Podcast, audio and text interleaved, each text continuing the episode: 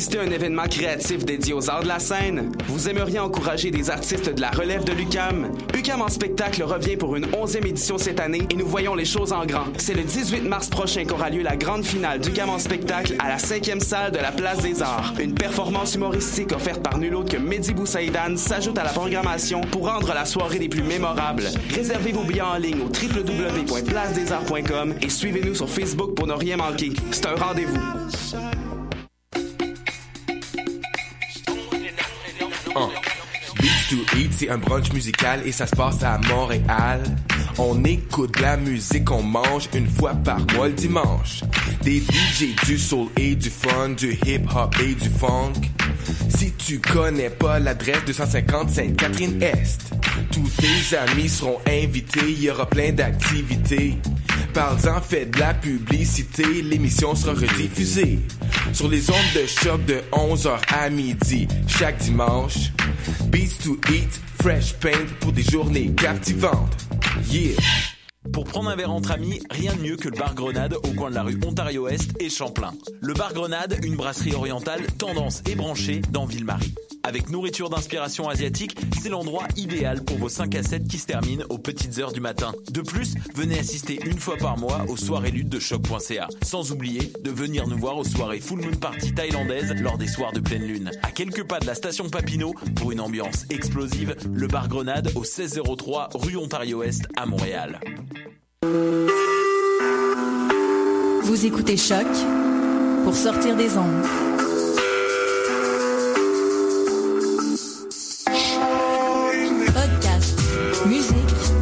Découverte. Sur choc.ca.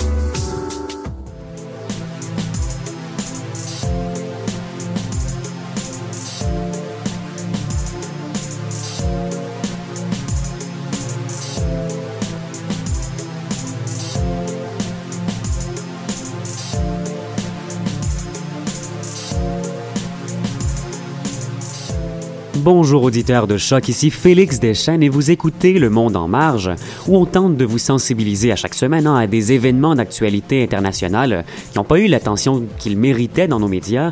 Je m'adresse à notre public ucamien, j'espère que vous avez profité de cette semaine de lecture pour vous ressourcer. Équipe réduite pour l'émission d'aujourd'hui, mais programme tout aussi complet qu'à l'habitude, vous ne serez pas déçus. Je retrouve tout de suite mon collègue Clément Barguin dans les studios Montréalais de Choc. Bonjour Clément. Salut Félix. Et euh, donc, Martin Guignard n'est pas là aujourd'hui avec nous. Toi, de ton côté, Clément, est-ce que tu as profité de la semaine de, de, de, lecture pour te ressourcer? Pas vraiment. J'ai été euh, malade comme un chien pendant wow. euh, une bonne partie de la semaine, mais bon, j'en ai profité pour me reposer, donc je suis en forme. Exact. Ça aurait, été plus, ça aurait été plus problématique hein, si tu avais eu ouais. des cours ou des examens. Moi, j'ai, je ne veux pas non plus tourner le fer dans la plaie, Clément, mais moi, j'ai eu beaucoup de plaisir et j'ai bénéficié d'une température idéale pour aller faire du ski de fond avec mon père. D'ailleurs, je, je le salue ici depuis les studios de choc. Donc, euh, aujourd'hui, à l'émission, euh, on aborde la présence du groupe armé État islamique aux Philippines. On s'intéresse au plan chilien de lutte au gaspillage alimentaire et on discute de la liberté brimée de la presse en Turquie.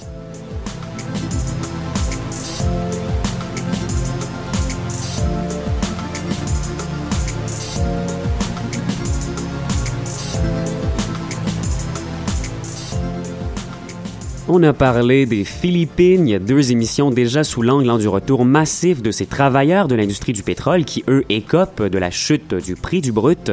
Aujourd'hui, on s'intéresse plutôt aux combattants islamistes qui mènent d'intenses combats dans le sud du pays, une région où le processus de paix avec la rébellion musulmane est dans l'impasse en ce moment. Donc cette situation est bien entendu inquiétante et on craint que l'organisation djihadiste État islamique ne s'implante dans cette zone instable qui touche les Philippines, oui, mais aussi la Malaisie et l'Indonésie. Donc Clément, selon plusieurs experts, la situation aux Philippines, elle est assez alarmante. Et oui, Félix, hein, selon Rodolfo Mendoza, qui est analyste à l'Institut philippin de recherche sur la paix, la violence et le terrorisme, l'influence djihadiste se renforce et s'étend, et des groupes philippins qui se disent inspirés par l'État islamique planifient des opérations actions importantes comme des attentats à la bombe, des attaques et, Mhm. des atta- et des assassinats. C'est ce qu'a déclaré cet expert à l'AFP. Et la tentative d'assassinat le 1er mars 2016 d'un prédicateur saoudien, Aïd Al-Karni, qui figurait sur une liste des personnes à abattre, publiée par Daesh, n'a fait euh, qu'aggraver les craintes, comme le rappelle France TV Info. Mis de l'huile sur le feu, c'est ça. Et là, à l'heure actuelle, est-ce qu'on a identifié euh, la, la personne qui serait à la tête de ce mouvement islamique aux Philippines? Alors selon l'expert euh, Gunnar Ratna, euh, cité de par le journal singapourien Straits Time, plusieurs groupes radicaux auraient décidé d'élire Isnilson pardon, Apilon, qui est le leader de l'organisation séparatiste islamique Abu Sayyaf, une organisation qui est très active dans les îles méridionales où vivent majoritairement euh, les, les musulmans, la minorité musulmane des Philippines. Mhm. Et qu'est-ce qu'on sait euh, aujourd'hui sur euh, cet homme-là qui s'impose comme un leader? Alors Apilon, c'est l'un des terroristes les plus recherchés par le FBI. Dans une vidéo publiée sur YouTube en juillet 2014, on peut voir le djihadiste prêter allégeance à l'État islamique. On sait aussi que l'homme, il a été affilié à Al-Qaïda dans le passé et son organisation est accusée d'avoir commis l'attaque terroriste d'un ferry à Manille en 2004 qui avait coûté la vie à plus de 100 personnes. Quand même. Et l'organisation a aussi revendiqué l'enlèvement de plusieurs ressortissants étrangers sur le sol philippin. Mhm. Et là, ce qui est inquiétant encore plus que ça, c'est qu'il y a d'autres groupes terroristes philippins qui, eux, portent aussi allégeance à l'État islamique. Oui, Félix, hein, comme le rappelle euh, France TV Info, c'est le cas du groupe islamiste combattant pour la liberté euh, du Bangsaromo, le BIF, un groupe qui a mené des attaques contre les communautés chrétiennes dans le sud du pays, faisant plus de 400 morts et 600 000 déplacés. Mhm. Donc, toujours un conflit à- à- avec une origine de, de- de guerre interconfessionnelle. Et là, justement, pour bien comprendre euh, ce conflit et les enjeux qui s'y rapportent, il faut rappeler que les Philippines forment un pays à majorité catholique. Ouais, tout à fait. 80% de la population est catholique aux Philippines et les minorités musulmanes se trouvent essentiellement dans le sud du pays. Alors ça fait des années que la situation est très tendue dans cette région du monde parce que la rébellion séparatiste islamique sème la terreur et la violence est quotidienne.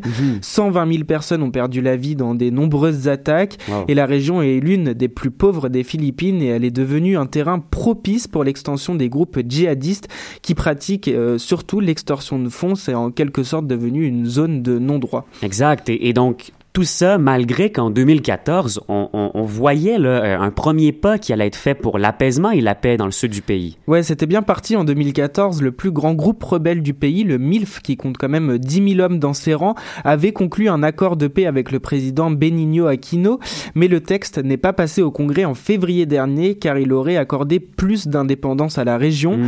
Le processus de paix est donc pour l'instant complètement bloqué, mais le MILF a quand même affirmé qu'il respecterait le cessez-le-feu en attendant les prochaines élections présidentielles qui se tiendront en mai prochain. Mhm. Donc là, on parle du MILF, mais il y a d'autres groupes rebelles qui rejettent tout compromis de leur côté et eux profitent de l'instabilité politique, oui, pour étendre leur influence dans le pays. C'est ça Félix, hein. le dialogue est impossible avec les groupes djihadistes et c'est le cas avec le BIF qui continue d'étendre son influence et de semer la terreur.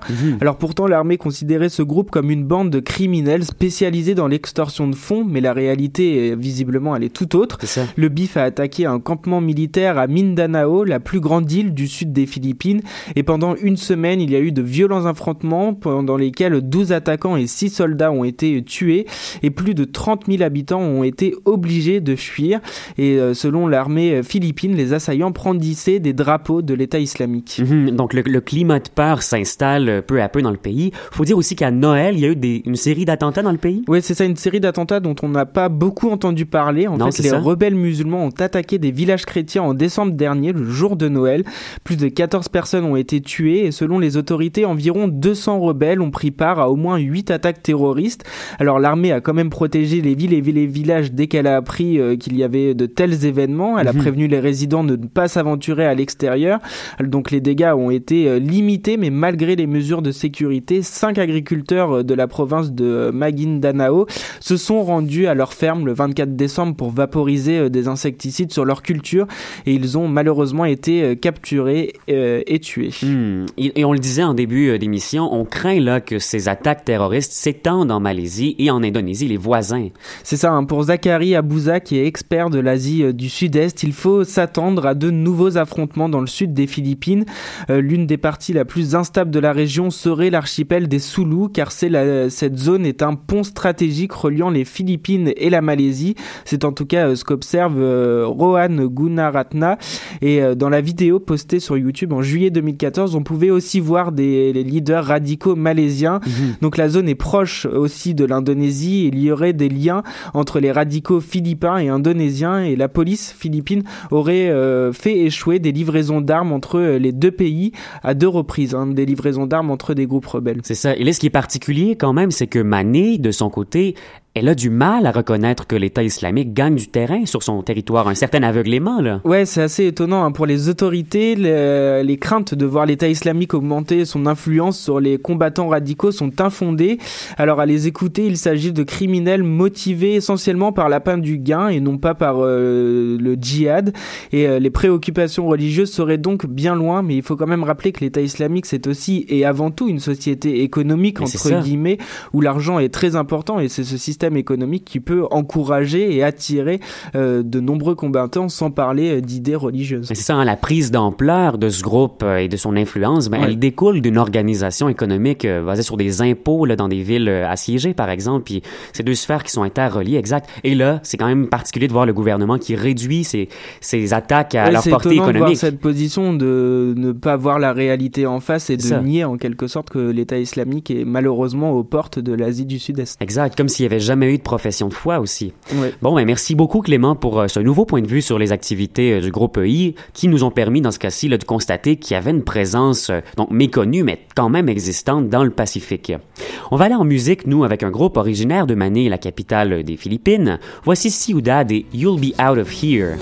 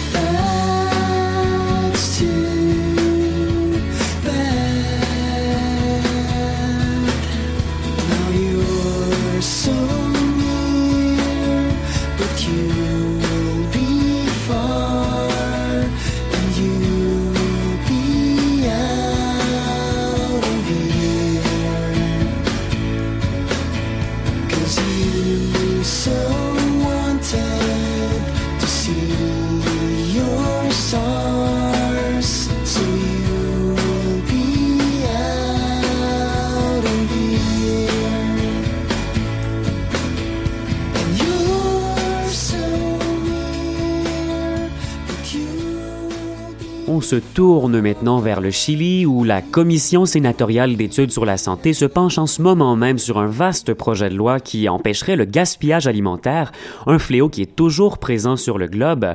Si on se fie à une étude alimentaire de l'ONU qui remonte en 2011, ce serait plus d'1,3 milliard de tonnes de denrées qui sont jetées à chaque année dans le monde.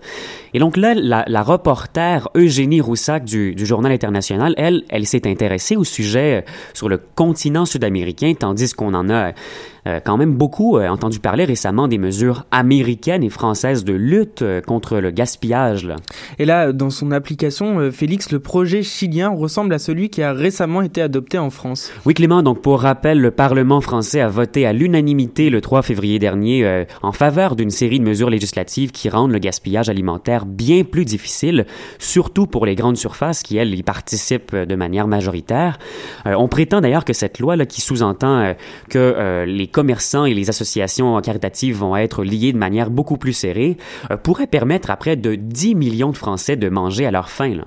Ouais, c'est ça. Est-ce que le projet de loi chilien euh, s'attaque à des cibles similaires que celles visées par la France? Sensiblement les mêmes, Clément, en toute fin pratique, c'est la destruction stratégique des aliments qui est dans le collimateur de la mesure au Chili, euh, comme en France. Donc les grandes surfaces, elles, vont être obligées de garder les produits dont la date de péremption approche ou euh, qui auraient été mal emballés, qui auraient des défauts minimes d'emballage, pour les redistribuer à des associations caritatives. Donc tout ça, plutôt que d'opter, on sait bien, pour la facilité, c'est quand même très... euh, C'est à notre portée là, de jeter ce qui est plus difficile à vendre. Ouais, c'est ça. Mais hormis les banques alimentaires, la nourriture pourrait aussi aller ailleurs. Oui, en deuxième recours, si on trouve pas preneur pour, euh, pour manger là, dans les banques alimentaires, ben, elle pourrait terminer sa course dans l'alimentation du bétail ou bien aussi dans le compostage agricole. Hmm. Alors Félix, en France, on a présenté le projet de loi contre le gaspillage alimentaire comme une avancée, comme un progrès, on Mhm. le comprend bien. Ouais. Mais au Chili, la pauvreté est un enjeu encore plus présent et. J'imagine qu'un projet national de redistribution de denrées alimentaires est particulièrement important Oui, pour par- le pays. Ben, c'est ça, particulièrement important. C'est là-dessus d'ailleurs qu'a insisté euh, un des deux sénateurs à l'origine euh, de, de la rédaction de ce projet de loi. Il s'appelle euh, Manuel José Osandon et qui euh, donnait une entrevue avec nos collègues du Journal international. Lui faisait valoir qu'il y avait là probablement une des principales pistes de solution dans un pays où, faut le dire, une personne sur sept ne mange pas à sa faim, c'est quand même considérable. Le sénateur lui évoque aussi des avantages écologiques manifestes dans la mesure où il y a plusieurs milliers de tonnes d'ordures qui seraient allées, euh, donc autrement au site d'enfouissement, et là qui vont être réintégrées dans un cycle renouvelable quand même. Et ça c'est un argument qui trouve écho dans à peu près euh, toutes les mesures contre le gaspillage qui sont adoptées dans le monde. Mhm. Et il est peut-être temps qu'on réalise qu'on est rendu là quand à long terme les bénéfices sont assez évidents quand même. Ouais, moi aussi, je crois qu'on est rendu là en 2016. Euh, Ici au Québec, euh, il n'y a pas réellement de plan généralisé, euh, mais ça commence à être quand même bien inscrit dans les normes de responsabilité sociale des entreprises alimentaires que euh, ben, d'établir des partenariats avec des organismes pour euh, redistribuer le- les excédents ou ce qui va se vendre plus difficilement.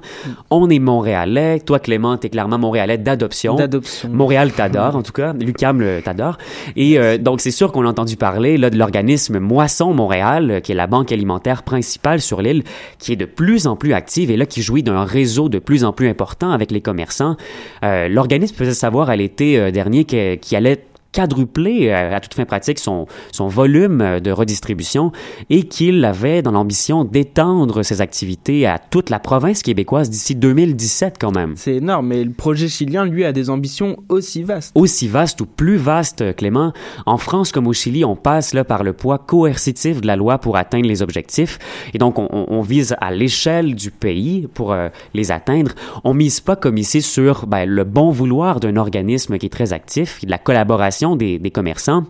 Euh, donc, l'ambition des sénateurs qui ont rédigé le projet de loi serait de voir dans un avenir rapproché euh, le territoire chilien couvert par cette aide. Ce serait euh, très envisageable de voir les projets similaires implantés aussi dans les pays voisins, selon moi, parce que ben, la culture politique des pays sud-américains, on le sait, est un peu plus orientée que la nôtre vers la, la solidarité et la collaboration entre les plus petits joueurs, les PME.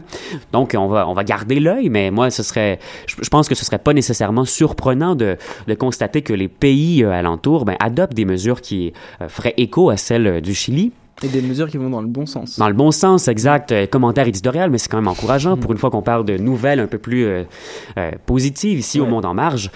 De notre côté, on va aller en musique avec un groupe originaire de Santiago de Chile. On va écouter un groupe qui est anglophone, euh, qui s'appelle The Holy Drug Couple. Voici le morceau Planant Dreamy.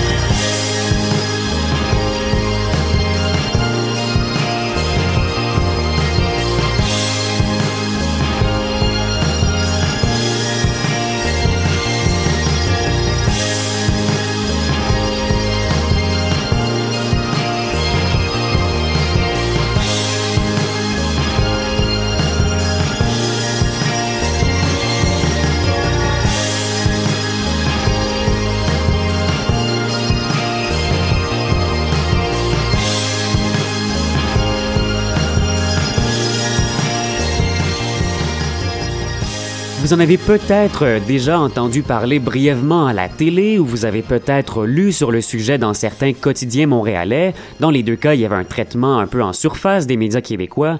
Mais vendredi dernier, il y a un tribunal d'Istanbul en Turquie qui a ordonné le placement sous tutelle judiciaire du quotidien Zaman, un des plus grands journaux du pays, qui lui est jugé hostile au gouvernement du président Erdogan. Mais Clément, là, comment est-ce qu'on peut expliquer en 2016 qu'il y ait comme ça la mise sous tutelle d'un journal? Pour faire simple, Zaman est réputé proche de l'imam Fethullah Gulen qui est l'ennemi juré du président Erdogan. Mhm. Le groupe Zaman possède aussi l'agence de presse Sian et l'imam Fethullah Gulen est devenu l'ennemi numéro un de Recep Tayyip Erdogan depuis un retentissant scandale de corruption qui a éclaboussé le gouvernement fin 2013 et le chef d'État accuse de son côté Gulen, âgé de 74 ans, d'être à l'origine des accusations de corruption qui l'ont mhm. visé il y a deux ans et d'avoir mis en place un État parallèle destiné à renverser euh, le gouvernement Erdogan. Mhm. donc après des années d'influence en coulisses, là, et de collaboration assez serrée entre la gouvernance turque et les goulénistes, une école de pensée qui est très présente en coulisses dans le champ politique, là c'est une véritable guerre contre eux qui vient d'être lancée. Ouais, une véritable guerre. Hein. Depuis le scandale de corruption, les autorités turques ont multiplié les purges dans la police, dans le monde judiciaire, et les poursuites judiciaires contre les proches de Goulen ont mhm. explosé. Au total, ce sont plus de 1800 personnes soupçonnées d'appartenir au réseau gouléniste qui ont été arrêtées depuis deux ans, selon les médias proches du gouvernement, comme l'indique l'hebdomadaire L'Express. Mhm. Et là, ce qui fait jaser les médias d'ici, c'est surtout que la mise sous tutelle du journal, elle a naturellement provoqué une vague de protestations contre la décision. Là. Oui, Félix, hein, plusieurs dizaines de journalistes et de salariés se sont rassemblés devant le quartier euh, général du groupe Zaman en brandissant des pancartes en faveur de la liberté de la presse, la liberté de de la presse qui est plus que jamais en danger en Turquie. En attaquant et en tentant de mettre au pas les voix critiques, le président Erdogan foule au pied les droits de l'homme. C'est ce qu'a écrit sur Twitter Andrew Gardner. C'est le représentant d'Amnesty International en Turquie. Mhm. Et euh, Kenneth Roth, directeur exécutif de Human Rights Watch, dénonce de son côté une autre étape d'Erdogan pour réduire au silence les médias indépendants. C'est sa autre étape parmi plusieurs, c'en est, une, mais on peut dire là, que de manière générale, les médias turcs connaissent une pression et même une répression de beaucoup plus en plus forte. Là. Ouais, les détracteurs de Recep Tayyip Erdogan dénoncent ces pressions croissantes sur la presse d'opposition.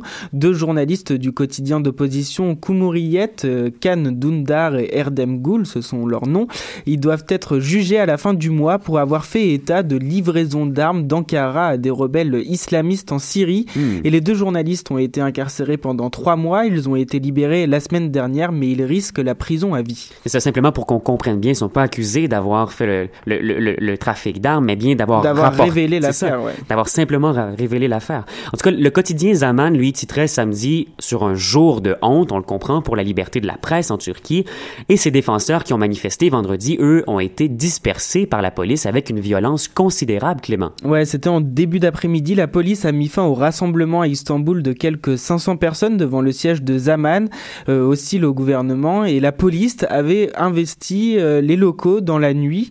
Euh, les policiers ont, euh, ont, aussi lancé des gaz lacrymogènes sur la foule qui hmm. scandait on ne fera pas taire la presse libre. Hmm. les policiers qui ont aussi utilisé des canons à eau et ont tiré des balles en caoutchouc comme l'indique l'Express. C'était vraiment une situation très tendue et très violente. Pour le, c'est ça, une tension quand même exacerbée. C'est pas nécessairement ce qu'on verrait ici. même, même le SPVM qui ouais, pas à ce point-là. Ouais, non, exact. oh, on a déjà vu quand même, mais, mais peut-être pas avec les canons à eau comme ça. On l'a vu beaucoup en Turquie dans les dernières années quand même, cette euh, manière de euh, réprimer les foules. Là, les journalistes du Zaman, euh, donc, ils ont été empêchés de travailler Ouais, toutes les connexions Internet ont été coupées on pouvait lire sur le site Internet du quotidien, je cite, La presse turque vient de vivre un des jours les plus noirs de son histoire. Alors le, le journal tire quand même à 650 000 exemplaires et il a quand même réussi à imprimer une édition juste avant l'assaut des forces de l'ordre. Oui, l'assaut des forces de l'ordre et qu'il est un petit peu pernicieux parce que c'est pas la fermeture du journal qui a été ordonnée. Ce matin, déjà, on constatait la première une, hein, Clément, après euh, ce changement de cap total du jour au lendemain. Une position pro-gouvernementale. Pro-Erdogan, un journal du jour au lendemain qui a complètement changé sa ligne éditoriale, qui était fermement opposé au gouvernement d'Erdogan et qui aujourd'hui vante euh, ce gouvernement et est devenu euh, pro-Erdogan. Exact. Et au moins, on peut euh, les féliciter pour avoir eu le temps de s'exprimer dans l'édition qui a précédé cette mise sous tutelle. En ouais, tout cas, c'était bien joué. Solidarité. la, la communauté internationale, de son côté aussi, a fait part de son inquiétude pour la liberté de presse. Ouais, Félix, hein, la communauté internationale qui s'est dite profondément inquiète pour la liberté de la presse en Turquie. Euh, la Turquie, en tant que pays candidat, doit respecter et promouvoir des normes et pratiques démocratiques élevées, dont la liberté des médias. C'est ce que, ça, ça c'était la réaction du service diplomatique de l'Union européenne. Et le président du Parlement européen, Martin Schulz, a promis d'évoquer ce nouveau coup porté à la liberté de la presse en Turquie lors de sa rencontre aujourd'hui avec Ahmet Davutoglu, Oui. le ministre des Affaires étrangères. Mhm. Et euh, l'opposition turque, les ONG de défense des médias et de nombreux pays s'inquiètent eux aussi depuis plusieurs mois des pressions croissantes exercées euh, par Erdogan et son gouvernement sur la presse et tous dénoncent une dérive autoritaire plus qu'inquiétante. Ah oui, on le comprend. Puis là, si je peux me permettre, Clément, le, le, le classement pour la liberté de presse que dresse à chaque année euh, l'organisme Reporters sans frontières, dont on a parlé ici, là, ben, place la Turquie au 149e rang sur 180 quand même. Ouais. Euh, il y avait en 2012 72 journalistes qui croupissaient encore dans les prisons turques. Depuis, il y en- a plusieurs qui ont été libérés sous pression de la communauté internationale. faut quand même noter que depuis 2007, le pays est en dégringolade, une vraie chute dans le classement d'RSF. Ils sont passés, le pays est passé de euh, 99e rang à 149e euh, en moins de 10 C'est ans. impressionnant. Et même sur le site Oui Reporters sans frontières euh, donne comme raison principale, on n'a pas à chercher très loin, on vient d'en parler, ben, c'est précisément la, la longue chaîne d'actions de censure du gouvernement Erdogan pour faire taire les allégations de, de corruption euh, qui, euh, qui est comme une raison qui a, qui a fait en sorte que la presse a été muselée. Là. Donc on voulait faire taire euh, justement toutes ces allégations des goulénistes. Ouais, c'est ça qu'il faut comprendre. Et la mise sous tutelle de Zaman que déplore la communauté internationale, elle s'inscrit dans un contexte beaucoup plus vaste qu'un affront euh, isolé. Ouais, ou qu'un qu'un événement hermétique, c'est ça. Autre fait intéressant, le bâillonnement du Zaman survient alors que l'Union européenne et la Turquie se rencontrent aujourd'hui, rencontre au cours de laquelle Ankara espère une accélération de sa procédure d'adhésion à, à l'Europe en échange d'efforts euh, pour enrayer le flot là, des candidats à l'exil qui quittent clandestinement ses côtes. Donc une dynamique diplomatique euh, avec intérêt et risques multiples, ça s'annonce intéressant. Ouais, c'est une situation quand même très complexe et lourde de répercussions, effectivement. Ouais. Et on va attendre justement quelle va être la position de l'Union européenne par rapport à ces décisions récentes qui sont complètement en inadéquation avec les valeurs véhiculées par l'Union européenne? Comment on va réussir à gérer et à s'entendre ou pas avec la Turquie? Ça, ça, ça va être une sacrée question. Ça, c'est prendre ici et donner ailleurs pour essayer Ouais. de trouver un compromis. On va bien voir comment ça va se régler au point de vue de la diplomatie. Euh, chers auditeurs, n'hési- n'hésitez donc, c'est là où on va clore l'émission, mais n'hésitez de votre côté surtout pas à nous écrire sur Facebook. Donc, euh, le groupe s'appelle Le Monde en Marge. À propos des sujets internationaux que vous aimeriez euh, qu'on exploite ici à l'émission, qui pourraient très bien nous avoir échappé avec ces médias qui vouent une importance un peu moindre à l'actualité internationale. Je remercie tout de suite mon collègue ucamien Clément Barguin. Merci Clément. Merci Félix. C'était Félix Deschênes au micro du Monde en Marge sur les ondes de choc.ca durant la, la dernière demi-heure. Et je vous souhaite une excellente semaine à la maison. Je vous dis à la semaine prochaine et on espère retrouver notre collègue Martin Guignard la semaine prochaine. Alors allez, et à plus.